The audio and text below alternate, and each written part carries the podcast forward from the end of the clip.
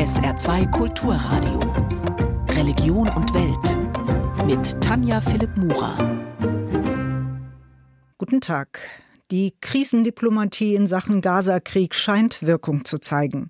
Inzwischen sind zwei amerikanische Geiseln freigelassen worden und erste Lastwagen konnten die Grenze zu Ägypten passieren, um dringend benötigte Hilfsgüter in den Süden des Gazastreifens zu bringen. Um von Deeskalation zu reden, ist es allerdings noch zu früh. Die meisten Israelis sind davon überzeugt, dass der Krieg gegen die Hamas mit aller Härte geführt werden muss. Viele israelische Palästinenser Palästinenser bringt das in eine schwierige Lage. Sie machen sich große Sorgen über die Zukunft des Zusammenlebens von Israelis und Palästinensern, weiß Jan-Christoph Kitzler. Umel Fachem am Donnerstagabend. Hunderte israelische Palästinenser sind auf die Straße gegangen, um gegen den Krieg im Gazastreifen zu demonstrieren. Palästina-Fahnen sind zu sehen, es sind anti-israelische Slogans zu hören. Die Polizei greift hart durch, es gibt zwölf Festnahmen. Um el-Fachem ist einer der Orte in Israel, in dem überwiegend Palästinenser wohnen, die rund 20 Prozent der israelischen Bevölkerung ausmachen. Die meisten lehnen den Terror der Hamas ab und doch sind sie solidarisch angesichts des Leids der Palästinenser im Gazastreifen in diesem Krieg. Isavi Faraj war einmal Minister in Israel. Als Palästinenser, das gab es noch nicht oft. Nun blickt er auf das Zusammenleben von Israelis und Palästinensern mit großer Sorge. Die Realität, in der wir uns jetzt gerade befinden, sieht so aus, dass in diesem Staat Juden Angst vor Arabern haben und Araber vor Juden. Ich erhalte Anrufe von einer meiner Kundinnen aus Tel Aviv, die mir sagt, dass sie bereits seit fünf Tagen mit der Entscheidung hadert, zu mir nach Kfar zu kommen. Gestern rief mich meine Nachbarin aus dem Nachbardorf Uranit an und sagte, Isawi, wir sind Freunde, wir sind Nachbarn. Kannst du mir sagen, wie die Stimmung im Dorf ist? Muss ich mich auf etwas vorbereiten? Als würden auf einmal Araber das Dorf Uranit angreifen oder als würden Araber auf einmal die Stadt Roshain angreifen. Das liegt an den schrecklichen Taten der Hamas, die viele Israelis im Kopf haben. Und viele israelische Palästinenser sind in diesen Tagen geprägt von den Bildern aus dem Gazastreifen in arabischsprachigen Medien. Diana Butu ist eine Rechtsanwältin in Kanada geboren, jetzt lebt sie in Haifa. Für sie wird in diesen Tagen sehr deutlich, wie es um ihre Landsleute im Gazastreifen steht. Der Gazastreifen ist ein großes Flüchtlingslager. 50 Prozent der 2,2 Millionen Einwohner dort sind unter 18. Die haben niemals die Hamas gewählt. Sie konnten im Leben noch nie etwas tun.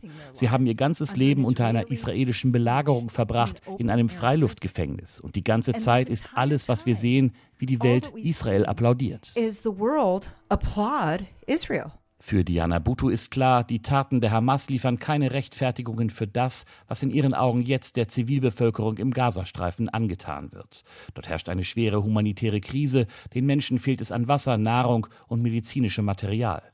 Fragt man die Juristin, warum es wenige palästinensische Stimmen gibt, die die Gewalt der Hamas verurteilen, berichtet sie zuerst von vielen, die das getan hätten, nur um sich dann zu ärgern. Why is it that the world is Warum wartet die Welt so sehr darauf, dass die Palästinenser das verurteilen? Ich glaube, die Antwort liegt in der Tatsache, dass die Palästinenser vom Westen so entmenschlicht worden sind. In der gleichen Zeit habe ich noch nie gesehen, dass ein Israeli gefragt wurde, ob er die Nakba verurteilt oder ob er die Besatzung verurteilt.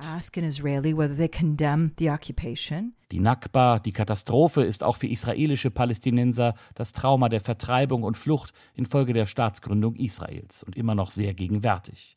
Doch auch Palästinenser haben durch den Hamas-Terror Angehörige verloren, aber für deren Trauer ist in diesem Krieg gerade wenig Platz. Der Krieg in Gaza strahlt auch nach Frankreich aus. In unserem Nachbarland leben die meisten Jüdinnen und Juden innerhalb Europas und Frankreich hat einen großen Anteil an muslimischer Bevölkerung.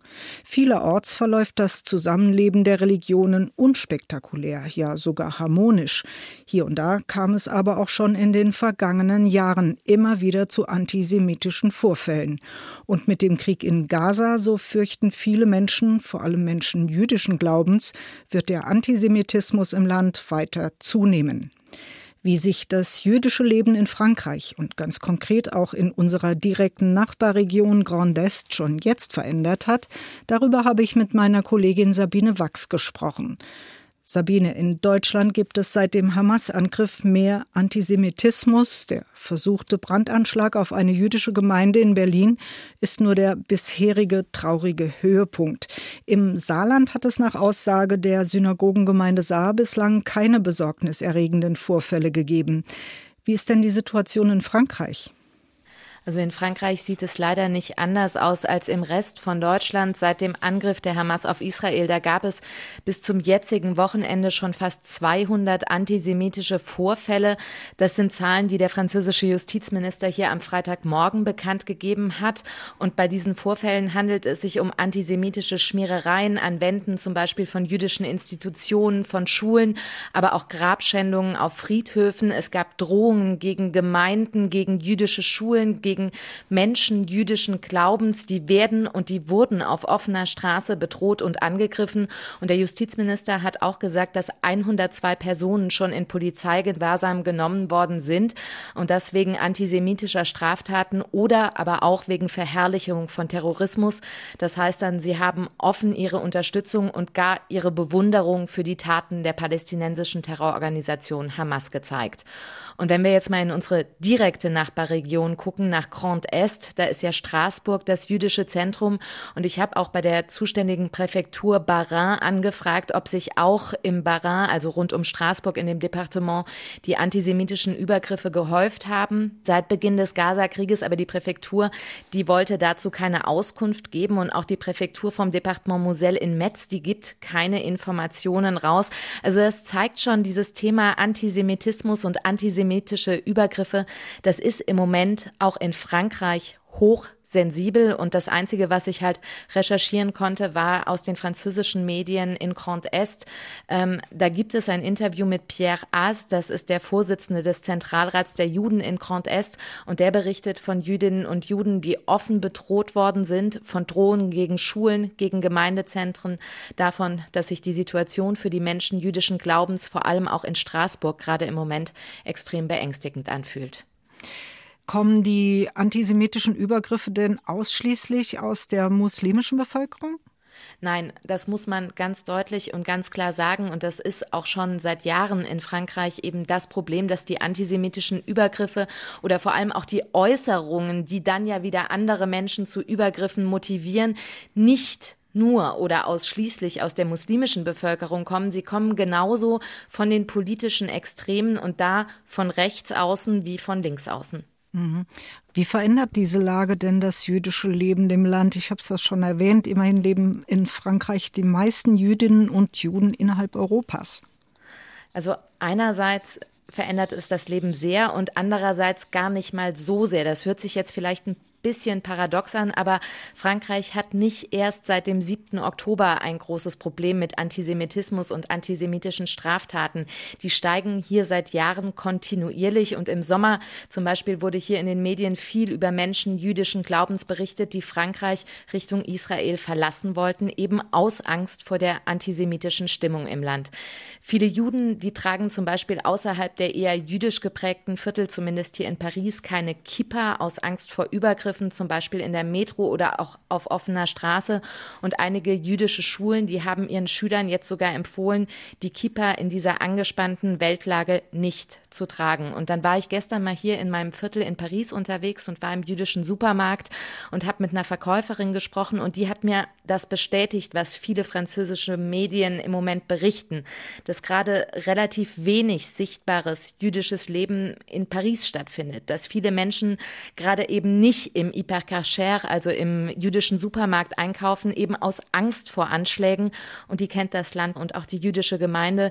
Da erinnere ich an den, ähm, an die Geiselnahme im jüdischen Supermarkt in Paris 2015, direkt nach dem Attentat auf die Redaktion der Satirezeitung Charlie Hebdo. Mhm.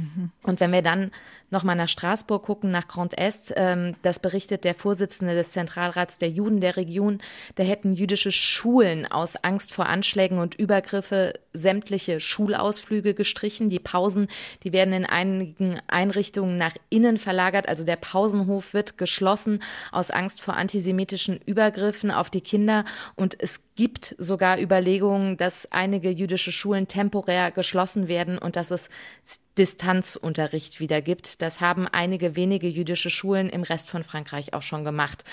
Auf der anderen Seite, aber das muss man auch sagen, gibt es sehr viele Menschen, vor allem auch Muslime, die sich an die Seite der jüdischen Gemeinde stellen, die den Antisemitismus aufs Schärfste verurteilen, die die Attacken der Hamas verurteilen. Und es gab im ganzen Land Trauergottesdienste, in denen Rabbiner, Imame und Pfarrer und Pastoren gemeinsam der Opfer des Kriegs gedacht haben, und zwar aller Opfer, der zivilen Opfer der Israelis und der Palästinenser. Mhm. Und wie geht die französische Regierung mit dieser derzeit noch angespannteren Situation um? Also in Frankreich herrscht ja seit gut einer Woche, seitdem ein islamistisch motivierter Attentäter einen Lehrer in Arras im Nordfrankreich ähm, niedergestochen hat oder erstochen hat, getötet hat, wieder die höchste Terrorwarnstufe. Aber schon vorher, kurz nach dem Angriff der Hamas auf Israel, da hat der französische Innenminister gesagt, dass er 10.000 Polizisten im Land bereitstellen wird, die jüdische Institutionen und Einrichtungen schützen sollen.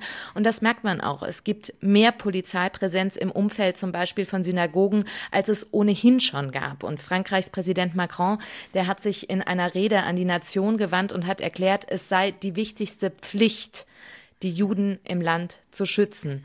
Und er hat eine Botschaft der Einigkeit gesandt, und zwar an alle Menschen im Land, gemeinsam und religionsübergreifend zu zeigen, dass eben ein friedliches Zusammenleben noch möglich ist. SR Frankreich-Reporterin Sabine Wachs. Vielen Dank. Die EKD, die Evangelische Kirche in Deutschland, hat in klaren Worten den Terror der Hamas verurteilt und sich an die Seite Israels gestellt. Doch aus der lutherischen Partnerkirche im Heiligen Land, aus den palästinensischen Gebieten und Israel sind auch andere, wesentlich israelkritischere Töne zu hören. Michael Hollenbach über ein heikles Verhältnis zwischen deutschen und palästinensischen Christen.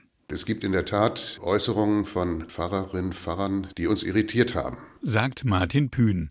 Er ist in der EKD zuständig für die Kontakte in den Nahen und Mittleren Osten.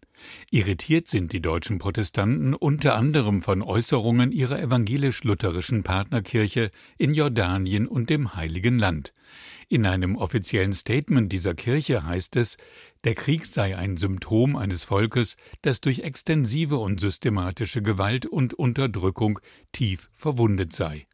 Und die in Deutschland ausgebildete palästinensisch-lutherische Pfarrerin Sally Azar teilte auf Instagram den Post einer Aktivistin, die nach dem terroristischen Angriff der Hamas schrieb, Gaza sei gerade aus dem Gefängnis ausgebrochen. Martin Pühn weiß, wie sehr auch die palästinensischen Christinnen und Christen unter der israelischen Besatzung leiden, aber für die EKD gebe es eine rote Linie. Jegliche Form der Rechtfertigung des Terrors der Hamas ist für uns unakzeptabel. Ich kann das auch nicht verstehen als Teil eines Befreiungskampfes oder dass da eine politische Lösung das Ziel sei. Und auch nicht, dass die ungerechte Situation in irgendeiner Weise eine Rechtfertigung für die Gewalt sein kann. Israel-kritische Stellungnahmen kommen auch von palästinensischen Organisationen, die der Hamas fernstehen, mit denen die evangelische Kirche aber zusammenarbeitet. Inzwischen melden sich Stimmen, die die EKD für dieses Engagement kritisieren. Auch das evangelische Hilfswerk Brot für die Welt steht unter Druck. Die Hilfsorganisation unterstützt rund 30 Partnerorganisationen in Israel und den palästinensischen Gebieten, darunter auch vier im Gazastreifen.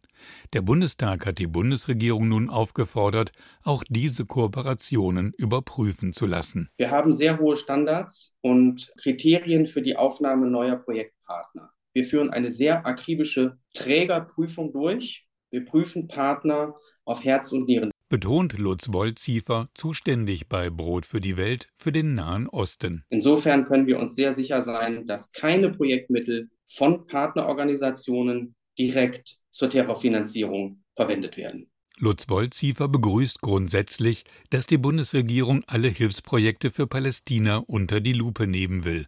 Allerdings gleichzeitig stellt die Entscheidung der Bundesregierung keine neuen Projektbewilligungen mehr auszusprechen, bis diese Sonderprüfung abgeschlossen ist, ein großes Problem für uns und unsere Partner dar. Denn bis zum Abschluss der Überprüfung soll es keine neuen Bewilligungen mehr geben. Davon betroffen seien zum Beispiel ein Krankenhaus in Ostjerusalem und die Jugendarbeit im Westjordanland. Dass die palästinensischen Christinnen und Christen vor Ort aufgrund ihrer Lebenssituation einen anderen Blick auf Israel haben als die evangelische Kirche in Deutschland, das kann Martin Pühn von der EKD nachvollziehen. Doch die Divergenzen und Irritationen müssten in Gesprächen geklärt werden. Was wir aber nicht tun würden, ist, dass wir daraus den Schluss ziehen, dass wir unsere Partner nicht mehr unterstützen, weil wir dann gerade den wenigen Stimmen, die es in diesem großen Konzert auch von Hass ja im, im Mittleren Osten in Israel-Palästina gibt, dass wir gerade denen dann die Stimme rauben würden und diejenigen schwächen würden, die sich für eine friedliche Lösung einsetzen. Die EKD steht klar an der Seite Israels unterstützt gleichzeitig aber auch die Forderungen der Palästinenser nach einem Ende der Besatzung und einem eigenen Staat. Das ist keine immer sehr einfache Position, weil man von denen angegriffen wird, die meinen, dass wir entweder eindeutig pro Israel oder eindeutig pro Palästina sein sollten. Man sitzt dann immer auch ein bisschen zwischen den Stühlen. Das ist kein angenehmer Platz, aber wir glauben, dass es der richtige ist.